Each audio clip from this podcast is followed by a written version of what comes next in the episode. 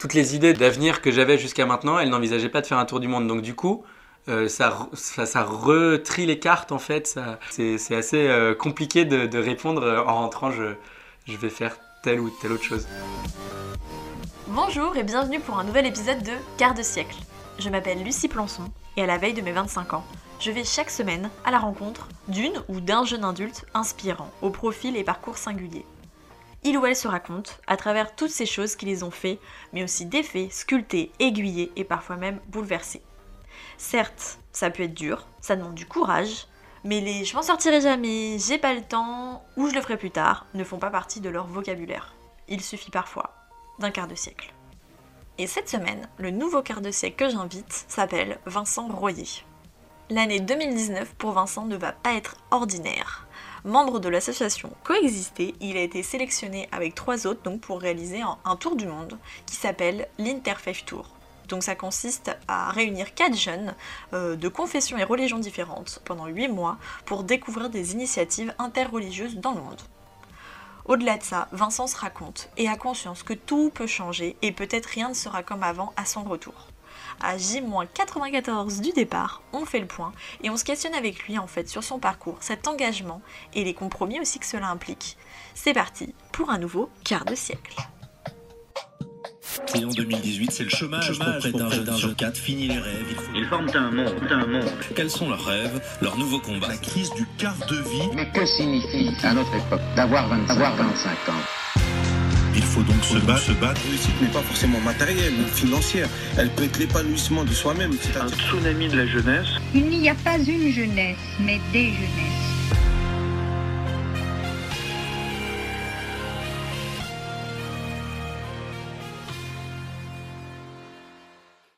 Salut Vincent. Salut Lucie. Alors tu fais partie de l'association Coexister. Oui.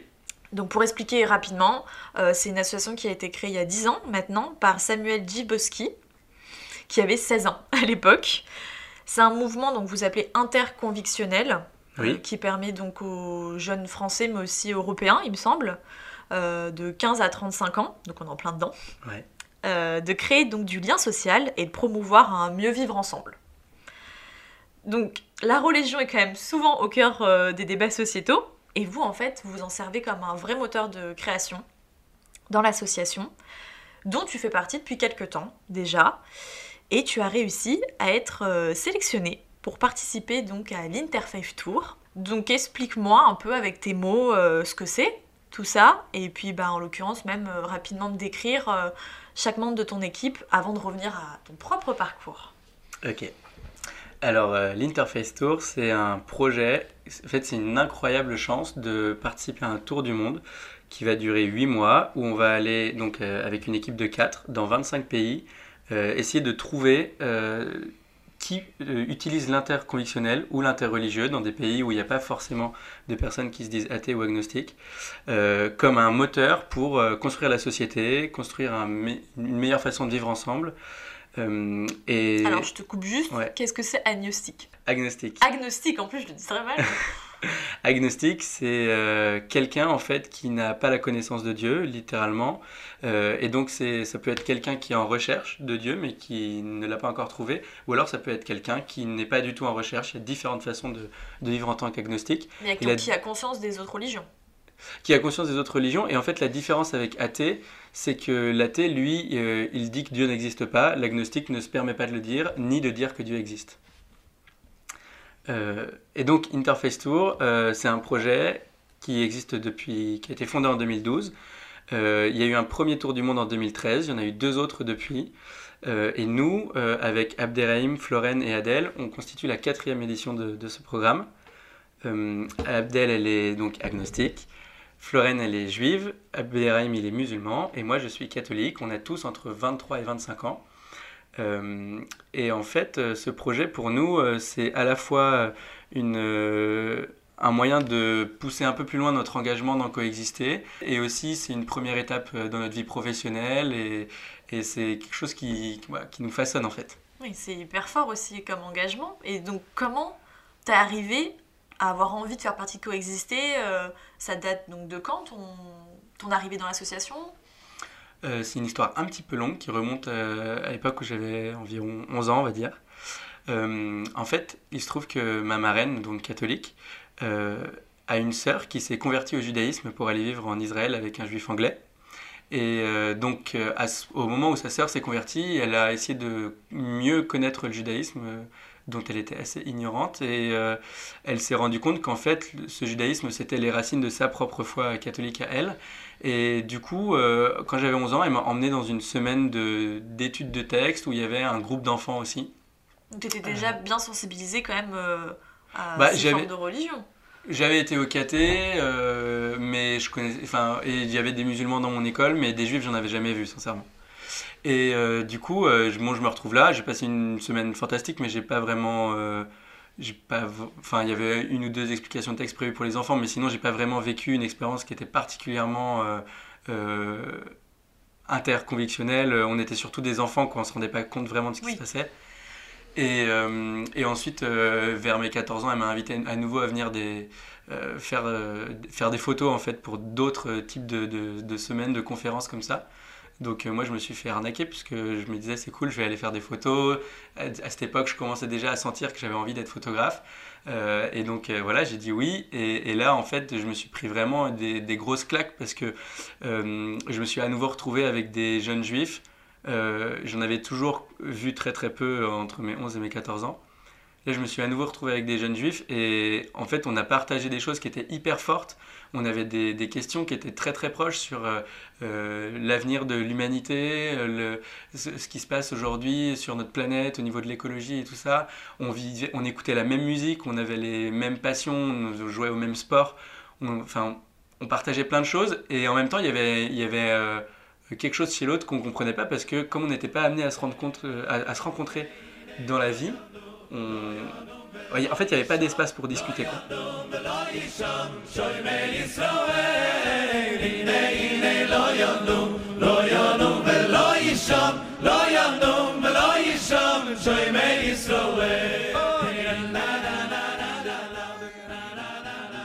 À cette occasion, donc pendant ces semaines-là, euh, j'ai rencontré notamment un, un chef euh, scout juif qui s'appelle Benjamin, qui faisait partie des cofondateurs de Coexister. Donc il m'en a parlé à l'époque où ça a commencé à peine. Euh, à l'époque, c'était un petit groupe de 10 personnes à Paris. Moi, j'étais à Nantes chez mes parents, encore lycéens, donc euh, j'avais pas, il n'y avait aucune raison que je rejoigne ce groupe parisien.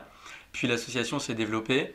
Il y a eu une, euh, dizaine de groupes en France. Donc moi, j'ai re- j'ai rejoint le groupe de Nantes. Et ensuite, maintenant, l'association, elle s'est développée. Il y a environ 45 groupes en France. Et dans chacun de ces groupes, en fait, on développe justement un espace où il n'y a pas de tabou euh, euh, au niveau de la religion. On peut discuter de, ce qu'on veut, mais on peut aussi discuter avec des gens qui ne sont pas croyants. Euh, et c'est ça qui est hyper intéressant en fait. Si on veut faire société ensemble, si on veut discuter de sujets de société et construire le vivre ensemble, on ne peut pas le faire avec 30% de personnes qui sont croyantes en France, 30% qui ne savent pas et 30% qui ne le sont pas.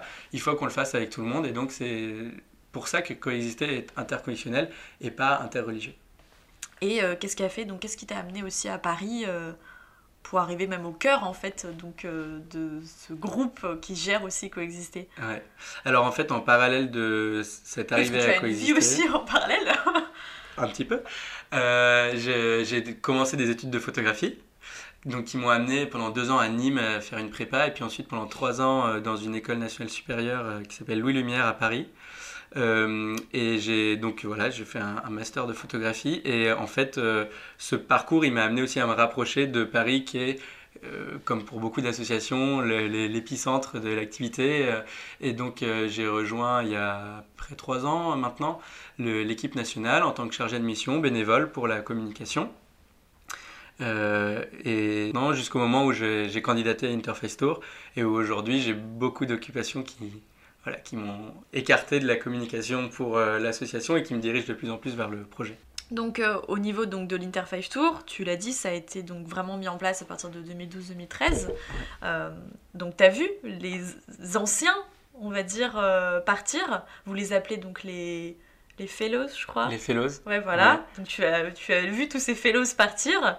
Ça t'a probablement peut-être donné envie aussi. Comment en fait est arrivée donc cette sélection pour donc euh, participer à, à cette inter- Interface Tour Ouais, on dit les fellows parce que c'est un peu l'idée d'une grande famille.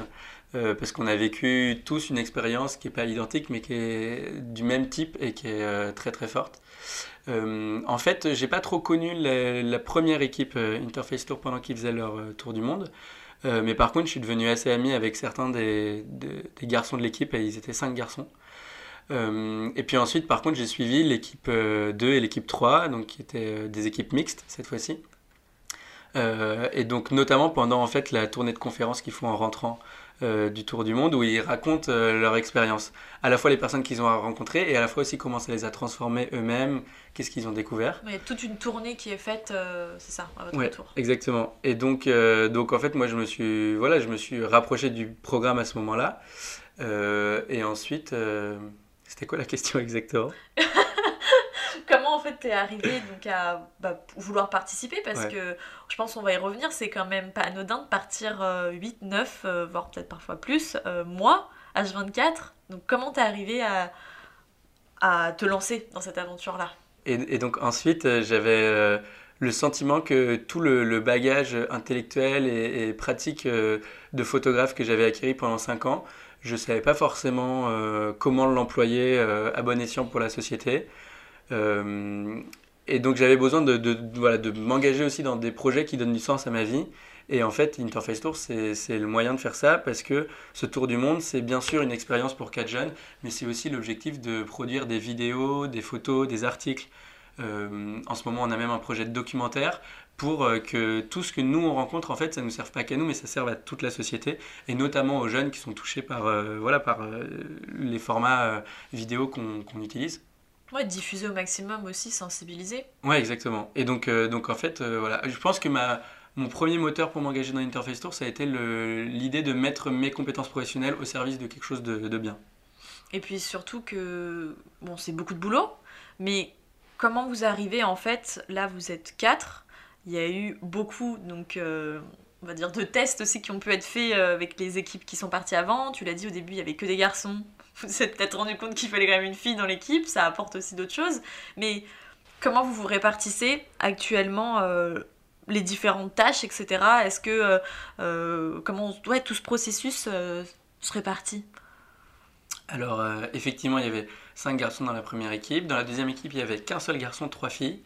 Et au bout de la troisième équipe, on est arrivé à, une équipe de quatre qui est paritaire, deux gars, deux filles. Ce qui est le cas aussi de notre équipe. Et je pense que c'est un, peu un enseignement de l'histoire. Euh, finalement, avoir une équipe paritaire, c'est super important pour euh, l'équilibre euh, dans l'équipe. Et puis aussi parce qu'en fait, quand on est un homme ou quand on est une femme dans notre société actuelle, on vit pas les choses de la même façon.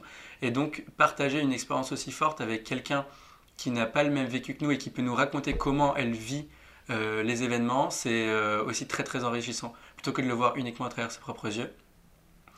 Et, et donc dans notre équipe actuelle, euh, on, on se répartit un peu les tâches euh, de, qui sont à, à faire avant le tour du monde, pendant, qui seront à faire pendant le tour du monde et puis même euh, au retour.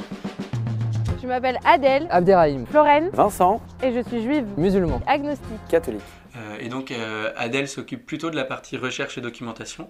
Donc ça consiste à écrire des fiches sur les pays qu'on va aller voir, euh, conduire les interviews avec les personnes qu'on va rencontrer, qui sont euh, des acteurs de paix engagés dans des initiatives interconvictionnelles. Euh, Abderrahim s'occupe de la programmation, donc en fait c'est lui qui euh, s'occupe de tenir le planning de chaque journée, aussi de faire la recherche en amont de- des personnes qu'on va aller rencontrer. Euh, et puis de nous réveiller le matin, tout simplement. Il y a des choses hyper pragmatiques aussi. euh, voilà. Moi, je sais que je me réveille pas le matin tout seul si quelqu'un me tape là-dessus. Donc, euh, C'est votre gouvernant en fait. Exactement, c'est notre gouvernant. Euh, et Florène s'occupe plutôt de la recherche de fonds en amont. Et puis pendant le tour, en fait, elle s'occupe de la tâche très ingrate de récupérer tous les tickets pour noter toutes nos dépenses. voilà.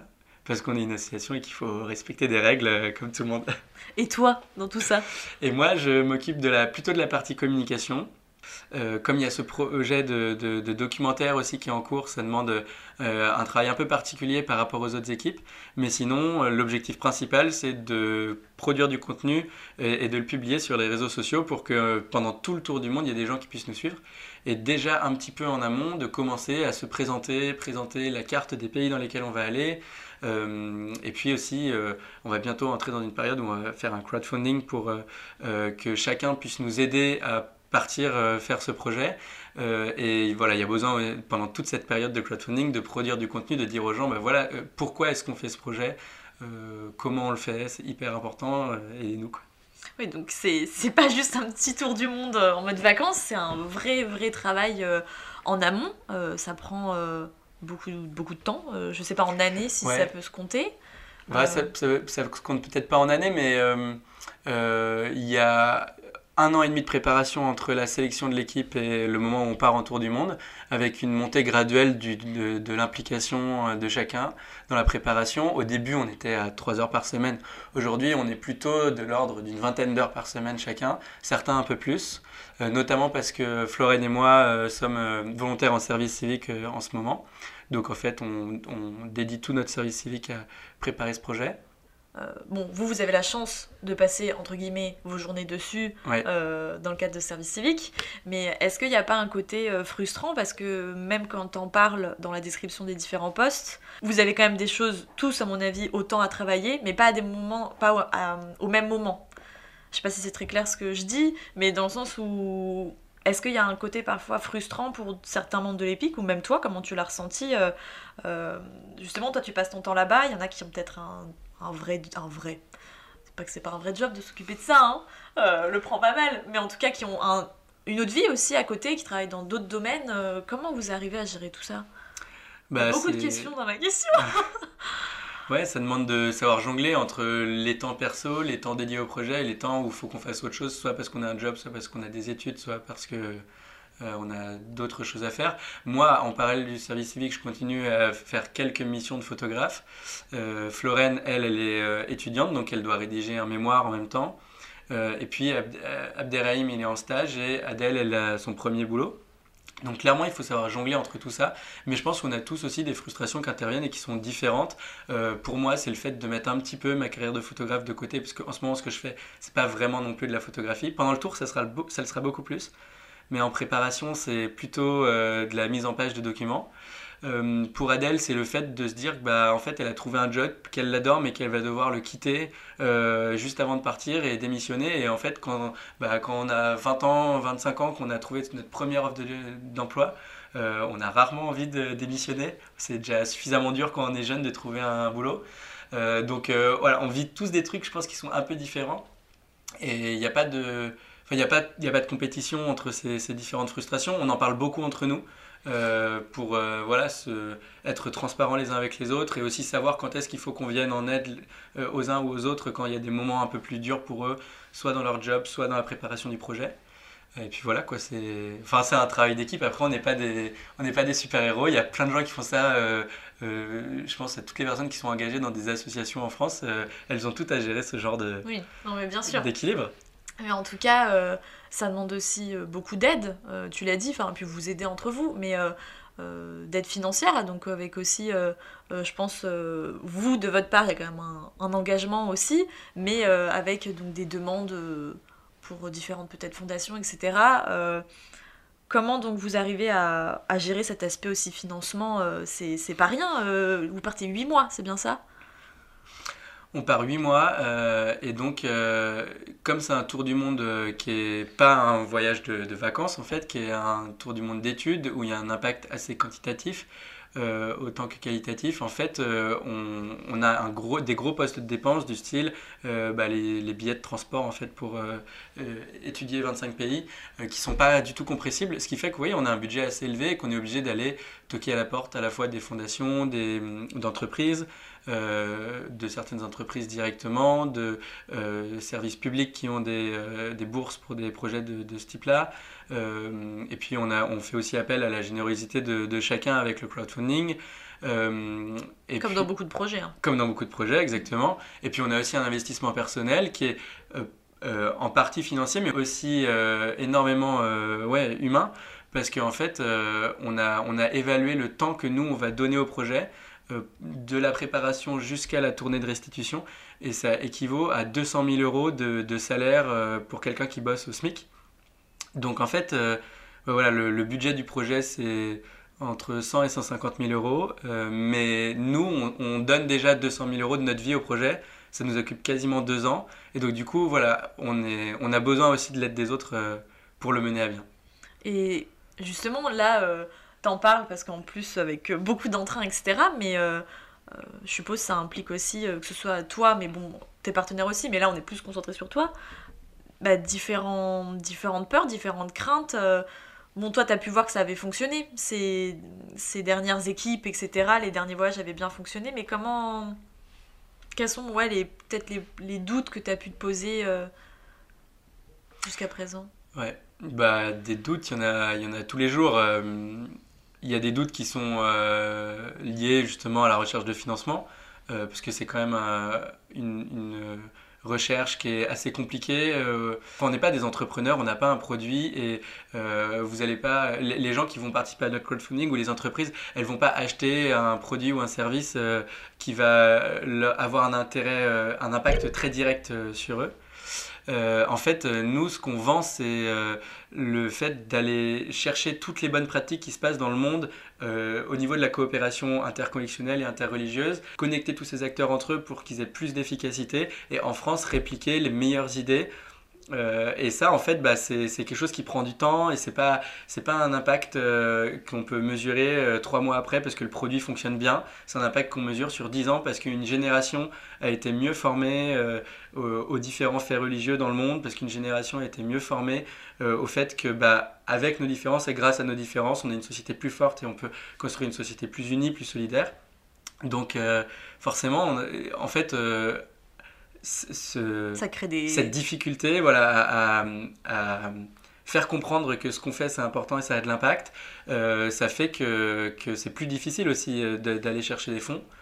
Euh, et, donc parfois il y a des doutes parce que du jour au lendemain on avait prévu d'obtenir une bourse de 20 000 euros de quelqu'un et finalement c'est pas possible et donc on repart à zéro et on reconstruit à nouveau. Et ça ça arrive tout le temps, euh, enfin tous les jours. Et, mais bon, c'est aussi le lot de, de, tous les projets comme ça. C'est pas. C'est. Mais même toi, au point de vue même personnel, je parle euh, au niveau de. Tu l'as dit, donc euh, tu es photographe à côté. Ouais. c'est quand même beaucoup de sacrifices. Après, je, sais pas négatif hein, quand je dis sacrifice, mais c'est quand même une décision à prendre. Certes, c'est de ton plein gré, mais c'est quand même pas anodin de mettre un pan de sa vie de, son, de, de côté en fait à notre âge, comme tu l'as dit en fait. Ouais. C'est vrai. J'essaie de pas trop utiliser le mot sacrifice parce qu'en même temps, je suis conscient que j'ai une chance extraordinaire de, partager de, de, participer à ce projet. C'est des compromis, on va dire. C'est des compromis, ouais. Et bah, par exemple, dans ma vie personnelle, euh, il y a, donc j'ai terminé mon école de photographie il y a, il y a six mois, un peu plus, euh, quasi, ouais, quasi neuf mois. Euh, et, il y a trois mois, on m'a proposé euh, un super job en CDI euh, avec un bon salaire qui correspond à ce que j'ai envie de faire, qui me laisse suffisamment de temps pour continuer à développer des projets personnels à côté. En gros, le job de rêve que tout le monde imagine avoir en sortant d'école, que moi j'imaginais plutôt avoir au bout de dix ans en fait. Et, et sauf que bah, c'est un un job où ils avaient besoin d'un engagement pour plusieurs années et que moi, au bout de six mois, je, je, enfin, je, partais en, en voyage pour Interface Tour. J'allais leur dire ciao et, et j'ai joué carte sur table avec eux. Et du coup, ils m'ont dit non, c'est pas possible, on a besoin de quelqu'un qui reste au moins 2-3 ans. Donc, euh, donc c'est clair que ça, c'est un, c'est un coup un peu dur euh, de se dire bah, j'ai trouvé ce job, il est parfait, mais je vais devoir le refuser quand même. Et, si ça se trouve, en rentrant, je vais galérer parce que je trouverai plus, parce que tout le monde aura oublié que j'ai des compétences euh, euh, de photographe. Euh, de quoi c'est. Il y, a des, il y a des coups durs comme ça, mais en même temps, il y a aussi un horizon qui est hyper lumineux. Donc, c'est un, voilà, un compromis. et moi, je suis quelqu'un de plutôt positif par nature, donc j'essaye toujours de, de, me tourner vers ce qui m'attend avec le sourire et il y a des trop belles choses. Et ça, on y viendra euh, de toute façon, je pense, euh, tu m'expliqueras un peu ce que toi t'envisages, peut-être pour après, comme c'est quand même très flou encore. Mais là, ce que je trouve intéressant aussi, c'est que, donc tu l'as dit, c'est quand même euh, pas anodin, vous travaillez tous ensemble depuis donc maintenant plusieurs mois, en tout cas sur, plusieurs, sur ce projet. Et comment c'est en fait Parce que on est tous déjà partis en vacances avec des copains, on sait ce que c'est que travailler aussi avec des gens. Comment en fait vous vous préparez à un tel voyage entre jeunes, puisque, euh, faut le rappeler, vous êtes quand même tout seul. Comment vous, vous gérez en tout cas euh, les potentielles crises qui vont peut-être avoir lieu? Bah, on les gère quand même avec des mentors justement, avec des...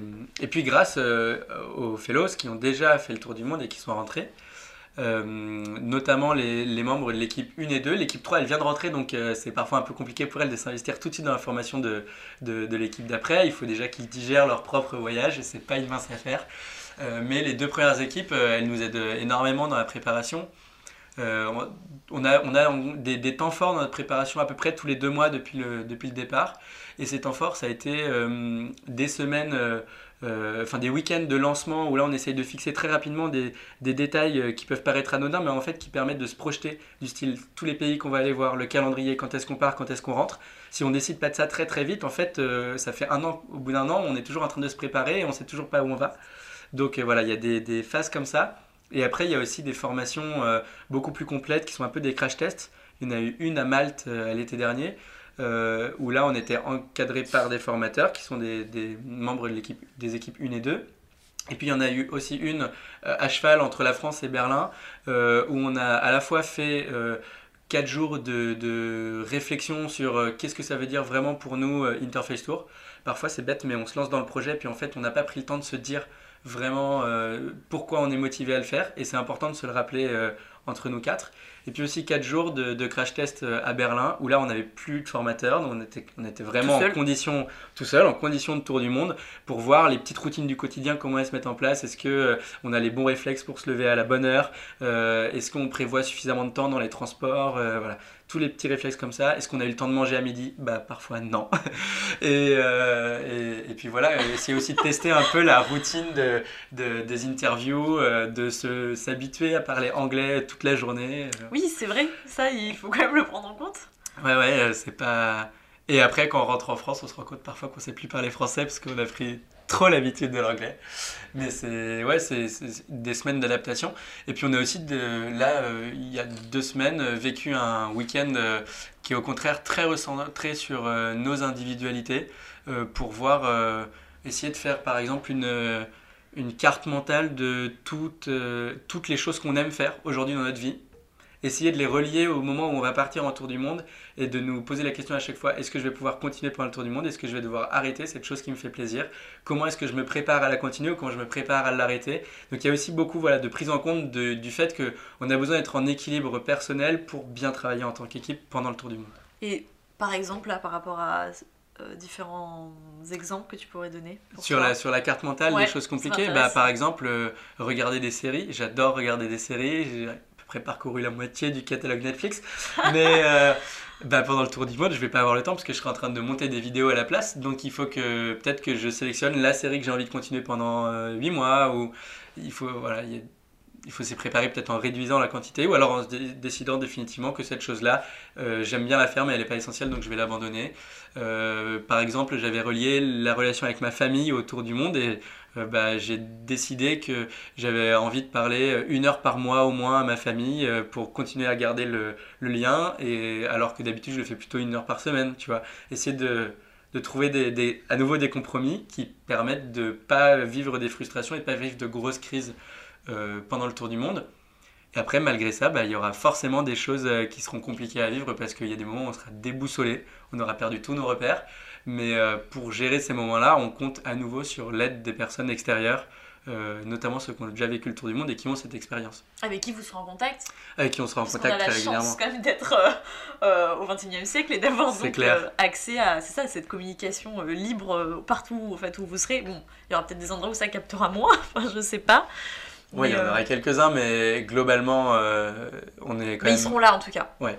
Mais oui, c'est hyper intéressant parce que au-delà en fait de votre projet qui concerne en fait l'interreligieux, euh, c'est, je trouve ça hyper fort de, en tout cas, réfléchir autant euh, pour que ça se passe au mieux, puisque ça peut être valable pour euh, n'importe quel projet de vie en fait. Et pas nécessairement juste un projet qui concerne la religion ou les formes en tout cas d'initiatives qui peuvent être prises dans le monde. Et, euh, et c'est pas anodin, puisque tu le parles donc euh, de ces fameux crash tests. Euh, on aurait envie en fait parfois souvent de faire des crash tests avec euh, n'importe qui, mais je parle même dans le perso avec, je sais pas, son copain, sa copine, allez, on va faire un crash test.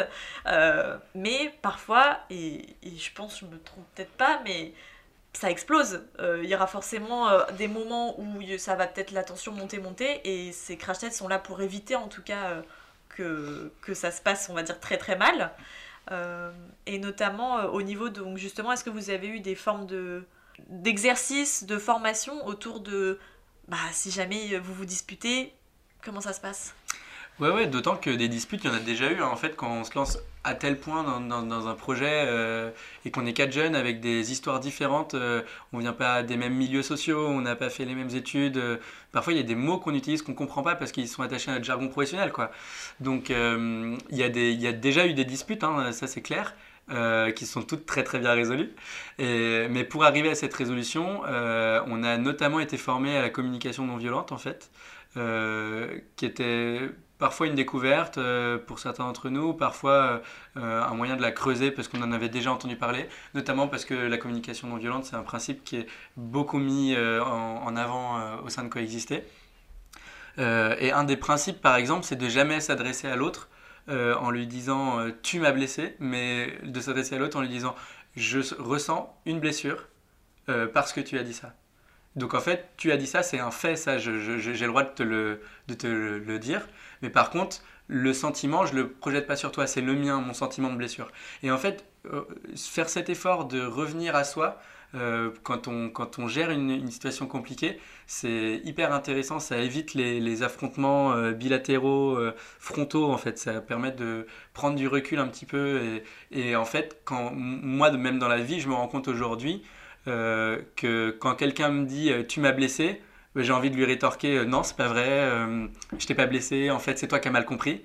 Alors que quand il dit je me sens blessé, alors là, j'ai envie de lui dire mais non, pardon, en fait, c'est pas ça que je voulais faire. Ouais, ça t'a vachement euh, appris et j'ai l'impression, euh, au-delà même de, en tout cas là, ce que tu es en train d'apprendre maintenant, euh, tout Bah, ce ça- parcours qui est le tien, t'a- t'apprends à voir les choses vachement de façon plus ouverte. Ça, c'est un, c'est un enseignement pour la vie, en fait, euh, et ça va se continuer pendant le tour du monde parce que là, on fait la découverte d'outils, et puis après, on va faire la découverte de l'altérité la plus totale qui va, qui va aussi nous faire grandir. Mais c'est, c'est des choses qu'on garde pour toute la vie, et je pense qu'on essaye aussi de diffuser autour de nous euh, en permanence euh, parce que ça, ça transforme nos, façons d'être. Et justement, bah là, bon, c'est dans un cas critique, on va dire, euh, si jamais il y a une dispute. Mais donc dans ta vie à côté, puisque là j'ai l'impression en plus euh, au service civique, tu vis, tu respires euh, Interface Tour, tu respires euh, coexister. Est-ce que tu as des petits tips aussi? Est-ce qu'on vous a appris aussi un peu à prendre du temps pour vous? Parce que euh, je sais pas combien de temps ça correspond quand même, euh, tout ce travail tous ensemble. Euh, mais vous allez être amené à avoir envie peut-être un peu de pas vous mettre de côté mais à vous recentrer aussi sur vous-même quand on est H24 euh, ensemble euh, comment ça se passe? Bah, c'est c'est intéressant parce que c'était aussi un des points euh, de la formation d'il y a deux semaines où en fait on nous a demandé d'écrire, de lister la totalité des impondérables, les choses avec lesquelles on peut pas transiger, les refuges personnels dont on a besoin pendant le tour du monde. Euh, et donc euh, on a des, rapports différents à ça. Il y en a pour qui c'est un refuge dans la spiritualité, il y en a pour qui c'est aller au musée, il y en a pour qui voilà, on a différentes manières de, de d'exprimer le besoin de, se reconnecter à nous-mêmes et d'être tranquille. Mais, euh, mais on avait tous euh, une liste assez conséquente en fait euh, de, de choses avec lesquelles on peut pas transiger. Et c'est à nouveau c'est c'est hyper important d'y réfléchir avant plutôt que de les découvrir euh, devant le fait accompli. et toi par exemple sans forcément tout citer mais des choses en tout cas qui sont vraiment euh, c'est rédhibitoire en tout cas ça, ça doit être présent euh. Bah, pour moi, il y a une, une importance euh, euh, grandissante de la spiritualité, euh, mais assez étonnamment, alors que je me dis catholique et que j'ai une pratique qui est, euh, euh, euh, comment dire, construite autour de rites euh, liturgiques euh, assez précis, euh, je, pense que je vais pas mal le vivre le fait de pas pouvoir aller à la messe au même rythme que j'y vais quand je suis à Paris, euh, dans mon cocon euh, euh, familier, mais... euh, mais par contre, euh, j'ai besoin de, par exemple, d'avoir un temps où je peux prier tranquillement euh, quand j'en ai besoin, peut-être une fois par semaine, peut-être ce sera une fois tous les trois jours, je sais pas, mais j'ai besoin que, que, à certains moments, on puisse préserver pour moi ce, ce moment de, de reconnexion avec ce qui, est- ce qui est pour moi l'essentiel. oui ça doit être valable aussi pour les autres Et c'est valable aussi pour les autres. Abderrahim nous a exprimé par exemple son besoin à chaque fois que c'est possible d'aller euh, le vendredi à la mosquée pour la prière, euh, alors que le reste du temps il fait la prière quand, quand c'est possible euh, sans aller à la mosquée. Euh, Florène, par exemple, euh, elle a exprimé le souhait de passer euh, certaines fêtes juives euh, dans des familles juives ou dans des synagogues pour vivre pas toute seule, mais en communion avec une communauté à laquelle elle, se sent attachée, ces moments forts. Adèle, le- l'histoire des musées, en fait, c'est Adèle qui le, disait, qui disait Moi, j'ai pas besoin de toutes ces choses parce que je suis agnostique. Je sais pas si Dieu existe, existe pas, donc je vais pas aller dans un lieu de culte. Mais par contre, euh, j'ai besoin d'aller au musée. C'est le moyen de me ressourcer avec la beauté du monde, avec ce qui, euh, en fait, nourrit ma spiritualité. Donc euh, voilà, on a tous des, on a tous des, des jardins secrets comme ça à Vous préserver. avez la possibilité, c'est ça, d'être seul à un moment. Il n'y a pas cette obligation, il n'y a pas un contrat signé, vous devez être H24 ensemble. Il y a quand même cette possibilité voilà, de, de respirer un peu.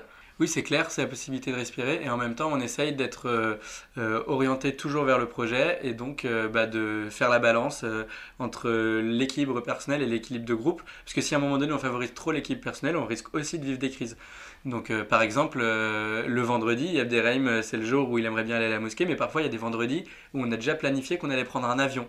Donc bah, on essaie de, prendre en compte, voilà, est-ce que cet avion, on a besoin de le prendre ce jour-là? Si on a besoin de le prendre ce jour-là, qu'est-ce que ça implique sur l'autre? Peut-être simplement en discuter avant pour pas que ça soit vécu comme une frustration euh, gardée euh, euh, au fond de son cœur et, et pas exprimée et qui, au fur et à mesure du voyage, va devenir de plus en plus grande et à un moment donné peut-être exploser.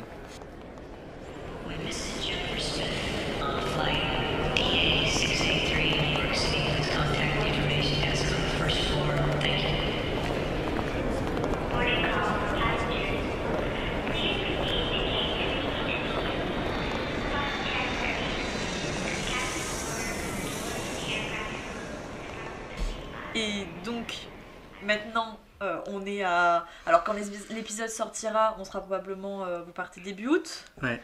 On sera à 4 mois du départ, à peu près. Euh, donc, euh, ça vous fait un retour. Quand? C'est nous fait un retour le 1er avril Voilà, 1er avril, donc euh, 2020. 2020. Donc, ce sera très drôle, peut-être, de, de rediscuter, en tout cas, euh, après, en fait, euh, ces 8 mois. Mais en tout cas, l'engagement pour vous s'arrête pas là, puisque tu l'as dit, vous partez en tournée après. Ouais. Euh, là, je pense qu'on se rend pas bien compte. À nouveau, je pense qu'on vous prépare aussi pas mal, euh, parce que vous avez de la chance d'être quand même très bien entouré euh, à coexister. Mais à cette charge aussi, que ce soit physique, mentale, il y a beaucoup de choses à gérer. Ouais, bah, d'expérience, c'est le, c'est le moment le, le plus difficile à gérer euh, par toutes les équipes précédentes. La tournée. Le- le- pas la tournée, mais le moment où ils rentrent en France, où ça fait en- entre 7 à 10 mois qu'ils ont quitté la France, qu'ils sont exténués et que le lendemain matin, ils doivent monter dans un van pour aller donner une conférence à l'autre bout de la France. Et donc ça, je pense que c'est vraiment le moment de- le plus compliqué. Et donc, au fur et à mesure des éditions, on a essayé de moduler ce- ce- cet atterrissage pour qu'il soit euh, le plus... euh, euh, Transition plus douce. Ouais, pour avoir une transition plus douce. Euh, notamment, par exemple, la, la dernière équipe, quand ils sont rentrés, ils ont eu 5 jours de décompression totale où ils avaient un, un calendrier complètement libre pour faire ce qu'ils voulaient avec leur famille, avec leurs amoureux, leurs amoureuses, et ensuite repartir sereinement en tournée. Euh, donc, a priori, c'est certainement ce qui va se passer pour nous aussi. On est en train de, de- de construire euh, euh, ça euh, tous les jours pour voir comment on va être le plus efficace après, quand on va faire la tournée. pour ne pas être complètement fatigué et être vivant pendant les conférences, avoir de l'énergie, etc. Ouais. Ça doit faire très drôle, justement, enfin, de retrouver une, une liberté, euh, on va dire quasi totale, euh, au retour. Mais ça, je pense que t'en parleras euh, avec vraiment l'expérience du vécu quand tu rentreras. Euh, mais oui, c'est pas anodin. Et puis tu l'as dit, au-delà de la famille, il y en a peut-être en fait dans, dans les équipes qui étaient en couple. Et certes, on a parfois certains vécu des expériences d'Erasmus à l'étranger, des choses un peu comme ça. Là, c'est quand même des choses à prendre en compte. mais moi aussi, ce qui m'intéresse, c'est donc ta vision pour après. Puisque là, on a parlé donc euh, de ce, tout ce rapport euh, que tu peux avoir euh, grâce aussi à l'association qui existait, qui, qui t'a fait arriver en fait là où t'en es aujourd'hui. Ce premier, on va dire, quart de siècle presque. Mais on va dire dans un futur plus ou moins proche, donc à l'arrivée, le retour du voyage, quelles sont déjà, à mon avis, tes, projections pour ton retour, tes futures envies, ou c'est vraiment le flou total? Bah, sincèrement, j'ai plein d'idées, mais euh, j'en sais rien à la fois. Toutes les idées de, de- d'avenir que j'avais jusqu'à maintenant, elles n'envisageaient pas de faire un tour du monde. Donc, du coup, euh, ça, ça, retrie les cartes en fait, ça, euh, remet tout en perspective. Moi, je pensais que j'allais juste être photographe, commencer ma carrière et bosser et jamais m'arrêter. Et là, en fait, bah, je, je produis de plus en plus de vidéos dans le cadre de la préparation. Et pendant le tour du monde, je vais faire quasiment que ça, beaucoup plus de vidéos que de photos. Euh, Aujourd'hui, je travaille aussi sur des projets de design d'interaction euh, qui me passionnent. Et en fait, euh, voilà, tout, toutes les perspectives changent. Il y a des nouvelles routes qui s'ouvrent. Et donc, en vrai, avec en plus le vécu d'un tour du monde, la rencontre de gens hyper inspirants, peut-être que je vais rencontrer quelqu'un qui fait un job que je vais adorer à l'autre bout du monde et qu'en fait, en rentrant en France, avoir envie de le faire, j'en sais rien. Donc, du coup, c'est assez compliqué de, répondre en rentrant, je vais faire telle ou telle autre chose. Et puis même en rentrant, tu sauras peut-être pas, mais justement, est-ce que ça te fait peur tout ça, euh, le fait de pas nécessairement arriver à prédire ton tes envies, même euh, du à ton retour, etc. Bah, j'ai pas trop peur parce que j'ai quand même plein d'envies donc euh, qui sont de euh, redevenir photographe, euh, de travailler de plus en plus avec de la vidéo, de travailler en design d'interaction pour euh, des structures qui euh, sont engagées pour le social. De... Et ces idées, elles vont peut-être être modulées, peut-être qu'elles vont prendre des directions différentes, mais de toute façon, je vais pas changer complètement de personne. Donc, je... non. Et puis, bon, ça, on revient à ma nature optimiste, mais j'ai plutôt hâte d'être au moment du, du retour et de, et de pouvoir euh, voilà, prendre une feuille blanche et, et écrire la suite de ma vie. J'ai pas trop de. C'est ça, d'être rentré riche de tout ça. Exactement. Et puis en même temps, il y a des constantes. euh, euh, j'ai envie de. La vie que je projette aujourd'hui avec mon amoureuse, j'ai envie de qu'elle puisse continuer à se poursuivre. Voilà, il y a plein de. Ma famille, euh, j'ai envie de les retrouver au moment du retour et de euh, leur raconter tout ce qui me sera arrivé et donc de renforcer euh, les liens que j'ai avec elles. Il y, a plein de, constantes en même temps qui vont, j'espère, pas du tout bouger. Et d'ailleurs, par rapport à, à ta copine, si tu veux en parler, comment vous gérez en fait tout ça? Parce que pareil, je pense qu'on vous y prépare aussi mentalement. C'est des choses que vous avez dû quand même pas mal discuter aussi. Euh, c'est des choses euh, qu'on a pas mal discuté et qu'on va continuer surtout de discuter pendant les cinq derniers mois. La- on, on intensifie la, la- la prise en compte de, de notre relation pendant le tour du monde là, en ce moment. Euh, et puis euh, pendant le tour du monde, en fait, elle va avoir l'occasion de me rejoindre peut-être à une ou deux, euh, une ou deux fois. Ah yes, très bien ça. Euh, et ça, voilà, ça semble assez important aussi de ne pas être complètement décroché. Euh, et puis, et puis c'est en fait, euh, c'est long, hein, 8 mois. c'est long 8 mois. Et puis il y a, il y a besoin aussi d'être dans, une, euh, dans un équilibre entre raconter pour, euh, pour euh, ne pas faire en sorte que l'autre se sente exclu et en même temps ne pas tout lui dire parce qu'il ne faut pas qu'il se sente enseveli sous la joie du voyage alors que lui il est toujours à Paris et qu'il attend quoi. Euh, donc, euh, ou que elle en l'occurrence toujours à Paris. Et donc euh, il faut, ça, moi ça me semble important qu'à une ou deux occasions voilà elle puisse me rejoindre sur le tour pour avoir des moments de partage, de retrouvailles qui vont permettre de stabiliser la relation pour attendre la, fin, vraiment la fin du voyage. Oui, et puis c'est une, façon de partager aussi ton expérience, parce que tu le dis, certes, en parler c'est bien, mais qu'elle puisse en tout cas voir en tout cas ce que tu vis au jour le jour, c'est pas mal. Mais effectivement, c'est des choses euh, qu'il faut anticiper, comme n'importe quelle euh, bah, période où on a des relations à distance. euh. Et puis en dehors de ça, il y a aussi euh, plein de personnes qui vont essayer de nous rejoindre sur euh, à différents Mais je moments pensais pas que c'était euh, possible. tour du monde. C'est très bien ça. Alors en fait, il y a une règle, c'est que les personnes qui nous rejoignent, elles doivent se mettre dans nos bottes. Donc euh, nous, on fait notre programme de la journée et en dehors de ce programme, si on a le temps, on en profite pour les voir. Donc euh, généralement, ce que, ce que des coexistants qui veulent nous rejoindre font, c'est que ils vont euh, visiter un pays et euh, le soir, on va organiser une soirée dans un bar euh, pour tous se retrouver après notre journée de travail à nous. Mais, mais oui, c'est possible et parce que en fait, déjà, il y y a plein de gens qui sont nos amis, qui, avec qui on a un engagement associatif fort, qui ont envie de nous rejoindre et de partager aussi un peu ce, quotidien exceptionnel avec nous. Et, et puis pour nous aussi, c'est un, un moteur de, de- de- de- d'avoir des soutiens comme ça réguliers euh, sur tout le parcours. Ça me fait penser un peu. euh, c'est une métaphore, tu la valides ou non, hein, mais euh, un peu comme si vous faisiez quand même un travail de longue haleine, type marathon, et que à euh, kilomètre 10, euh, ah, il y a papa euh, qui m'encourage, à qui, kilomètre 20. Ça fait un peu en fait. certes, c'est dur, mais on a eu envie de le faire. Donc on s'est engagé dans cette course. Ah, je trouve ma métaphore pas si mal en vrai. en fait, c'est un peu. Ouais, il y a un côté. euh, euh, je pense qu'une fois que tu seras dedans, il y aura des moments où tu auras peut-être ras-le-bol, mais tu l'avais décidé, alors faut aller jusqu'au bout. Et puis, bah hop, euh, il y a la copine à tel kilomètre, hop, il y a. Je pense que. Je valide complètement cette métaphore. non, mais ouais. En tout cas, oui, c'est c'est assez intéressant par rapport à ça, puisque à nouveau, je pense que je me répète, mais j'ai l'impression que ça peut concerner n'importe quel type de personne et pas nécessairement un fellow à coexister, en fait. Euh, D'où ta présence aussi aujourd'hui. Chose qu'on n'a pas forcément évoquée à présent, et je pense qu'on va finir sur ça, qui aurait pu être peut-être euh, fait avant, mais euh, peu importe, le fil de la discussion, ça s'est fait comme ça. J'ai l'impression, en, t'écoutant parler, que en fait, t'as le profil parfait pour partir à coexister, enfin partir en tout cas en tant que fellow, et je pense que c'est pas anodin puisqu'ils ont fait un long euh, travail euh, de recrutement, puisque justement ils essayent de trouver les bonnes personnes, mais aussi les bonnes personnes entre elles, je suppose. Euh, Est-ce que tu peux nous parler un peu justement de ce méga recrutement qui n'est pas anodin? Oui, c'était un recrutement sérieux, on va dire. Euh, en fait, on, donc, on était une trentaine de candidats. Euh, on, a, était 12 à avoir euh, été sélectionnés pour une finale qui s'est déroulée à Paris, qui a duré 12 heures en fait. où on a eu des épreuves pratiques, donc on a eu notamment un escape game où on était observé en, en équipe fictive en fait, euh, constituée exprès pour l'exercice euh, pour voir comment est-ce qu'on justement quelles étaient nos interactions en équipe, est-ce qu'on s'en sortait bien en équipe et pas euh, de façon individuelle.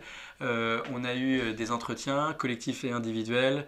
On a eu une, une autre épreuve dans Paris avec plutôt une épreuve un peu sportive où il fallait courir, porter des gens, etc. Mais ça va durer combien de temps? Ça a duré 12 heures. C'était une- vraiment une journée hyper intense. Là, cette journée, mais en tout, là, j'ai l'impression que tous ces, cette étape de, enfin, tous ces étapes de recrutement, ça s'est allé sur combien de temps? Euh, ça s'est étalé sur euh, un, un gros mois, parce qu'en fait, euh, on a envoyé nos dossiers un 15 septembre et on a été sélectionné le euh, 21 ou 22 janvier 2018. Ok, donc pardon, je te laisse reprendre par rapport à ces Euh. fameuses journées. Et donc, euh, donc c'était une journée très très intense. Et en fait, euh, moi j'ai été vraiment euh, très étonné d'une chose, c'est que on était 12 candidats. C'était a priori le projet qui nous animait pour les deux prochaines années de notre vie. Donc c'était un engagement très très important. Euh, on savait qu'il y avait des personnes euh, remarquables à côté de nous et donc euh, il fallait se battre. Et pour autant, j'ai jamais passé un concours ou un examen ou quoi que ce soit où, il, il y avait autant de bienveillance entre les, les concurrents en fait. Moi, j'ai vraiment été frappé. Et aujourd'hui, les personnes qui n'ont pas été sélectionnées, c'est nos meilleurs soutiens. Alors que le jour où j'ai passé les concours pour mon école, si j'avais pas été accepté, j'aurais détesté les personnes qui, étaient, qui avaient été sélectionnées à ma place. Donc, déjà, je les remercie tous d'être euh, aussi, euh, euh, je sais pas, d'être autant derrière nous. Et puis voilà, je, remercie aussi le processus de sélection, enfin les fellows d'avoir pensé un processus qui permet ce, genre de, bienveillance parce que cette bienveillance, on la croise pas beaucoup dans la société, que ce soit donc pour les concours d'école, pour les offres d'emploi, pour voilà. Et, et, et cette, euh, cette atmosphère, je pense qu'elle a permis de choisir quatre personnes qui sont loin d'être parfaites, mais par contre, euh, c'est cinq personnes qui interagissent bien ensemble et qui sont capables de former une équipe solide et de mener le projet à bien. Bah oui, c'est pas anodin comme tu dis, puisque on n'est pas du tout amené à faire ce type euh, de recrutement aussi bienveillant, comme tu dis, dans nos univers, que ce soit même créatifs, euh, ou dans les écoles qui sont justement très plus dans la compétition. Euh, on a pas mal parlé, c'était hyper intéressant. Je sais pas si tu as envie d'ajouter quelque chose.